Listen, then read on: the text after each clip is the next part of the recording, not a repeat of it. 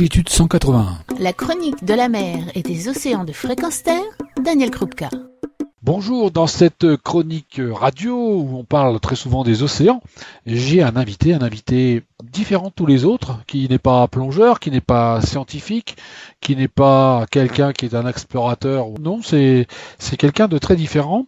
Il s'appelle Eric euh, Jaille. Bonjour Eric. Bonjour, bah, bonjour à tous. Alors Eric, qui es-tu? Je suis un skipper, voilà, je navigue. J'ai décidé de participer à la route du Rhum 2018. Et tu es un skipper amateur? Je suis un skipper amateur, je suis kiné, kinésithérapeute, ostéopathe. Cette course euh, du Rhum est ma passion et c'est en parallèle à mon métier. Oui. Alors comment fait-on pour participer à la route du Rhum quand on est un amateur? C'est quelque chose de facile à réaliser ou c'est plutôt quelque chose euh, qui est compliqué? Quand on est un amateur, je trouve que c'est quand même toujours un petit peu compliqué. Je ne sais pas si en étant professionnel euh, à part entière, c'est plus simple, pas forcément. Mais c'est vrai que bah, il faut jongler entre les périodes où on doit naviguer, les périodes où il faut convoyer les bateaux, où il faut préparer les bateaux, et ensuite évidemment pendant la course aussi, et donc réussir à avoir un métier qui permette de faire des breaks, c'est pas très facile, non. Alors cette route du Rhum, c'est un rêve d'enfant, c'est un défi personnel. Pourquoi ce défi-là?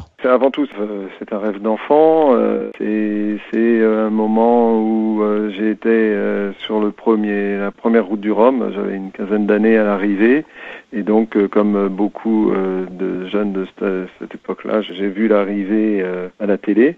Il y avait Malinowski et puis McBurch qui étaient à quelques secondes après avoir fait toute une traversée de l'Atlantique, et je me suis dit à ce moment-là, bah écoute, un jour, j'aimerais faire ça, je veux faire ça. J'avais déjà cette, cette idée-là. Pourquoi? Parce que c'était complètement mythique. C'est vraiment la, course la plus mythique qui soit dans le milieu de la voile. J'ai eu la chance en 2014 de pouvoir participer. Je referai la même chose en, 2018. Alors quand on l'a fait déjà une première fois, pourquoi on y revient? Puisque finalement tu as déjà réalisé ton rêve. Alors oui, j'ai déjà réalisé mon rêve. Euh, la première fois, j'ai échoué à deux heures de l'arrivée. Mon bateau a pris des sargasses, qui sont des algues qui nous envahissent dans l'océan, euh, et ça on pourra éventuellement en reparler. Euh, ces sargasses, quand on rentre dedans, c'est des grandes nappes d'algues qui flotte à la surface. Le pilote euh, automatique à ce moment-là euh, gère le bateau en partant à 90 degrés. Donc moi, je me suis endormi à deux heures de l'arrivée euh, en pensant dormir qu'une qu'une vingtaine de minutes, comme j'avais fait déjà dans tout le circuit. Et là, je me suis endormi un petit peu plus longtemps et le bateau a pris les sargasses et s'est échoué au Saintes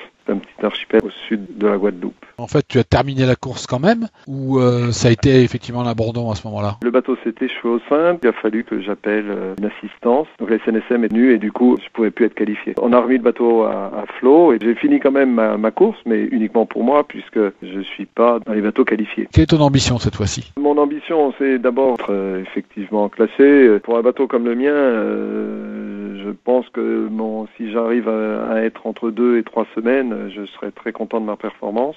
Ça peut déraper euh, un peu plus, je peux mettre un petit peu plus. Ce qui est sûr, c'est que pour être qualifié, il faut passer la ligne euh, avant 28 jours. La ligne est fermée après 28 jours, c'est-à-dire qu'on peut toujours arriver, mais on n'est pas, euh, on n'est pas compté. Mais je me suis dit aussi que bah, c'est une belle aventure, que c'est pas évident non plus que j'arrive à cette fois-ci encore, rien n'est garanti. Hein. Et donc mon idée, c'était d'essayer aussi de faire partager un petit peu cette aventure, parce que ça, m'avait beaucoup plu euh, en 2014 c'est vraiment important, je pense, dans l'esprit du, du Rhum, parce que évidemment, ce sont des courses en solitaire, donc euh, on se dit que ben voilà, on est seul, et en fait, c'est pas tout à fait vrai. on a toute une équipe euh, qui nous aide à préparer le bateau, qui est là aussi euh, pendant la course. Puis il y a aussi ce qui compte sur nous. Il est évident qu'on court en solitaire, mais il y a plein de monde à terre qui sont dans le projet, et c'est ça qui est super passionnant à mettre au point, et puis si possible, à, amener au bout. Quoi. Tu as proposé en 2018 à, à l'association Longitude 180 de faire partie de l'aventure. On, peut en dire quelques mots? À force de naviguer euh, sur les, océans, ben nous, moi je me suis aperçu qu'il y avait un monde euh, sauvage qui existait, euh, et puis il y avait aussi quelques problèmes, comme toutes ces sargasses dont je parlais tout à l'heure, comme des nappes de gasoil, de, de, bateaux qu'on dégazé, qui arrivent à éclabousser même, même le pont et les voiles sur chaque embrun, et ces sacs plastiques au milieu avec traces de l'homme, quoi. C'est vrai que longitude 180 pour moi, ça permet de donner un grand coup de projecteur euh, sur euh, ce qu'ils font, je crois qu'on va dans le bon sens. En suivant ton bateau, il y aura un message qui pourra passer vis-à-vis du grand public et de mettre le projecteur sur l'association Longitude 181. C'est parce que ces courses-là sont excessivement médiatisées qu'on arrive à toucher un maximum de public. Il faut qu'on soit nombreux, à mon avis, pour pouvoir peser et puis faire changer un peu le cours des, le cours des choses, quoi, qui est, qui est pas forcément toujours très bien orienté en ce moment. Une chose qui est importante, c'est le nom du bateau. Alors ce, bateau, comment il va s'appeler? Bah, Il va s'appeler la Voix de l'océan. Puis euh, moi j'ajouterais même peut-être une autre notion, c'est un cri pour la vie aussi. Donc euh, de façon à, à pouvoir euh, bien faire passer le, le, message. Donc la Voix de l'océan, oui, c'est son nom.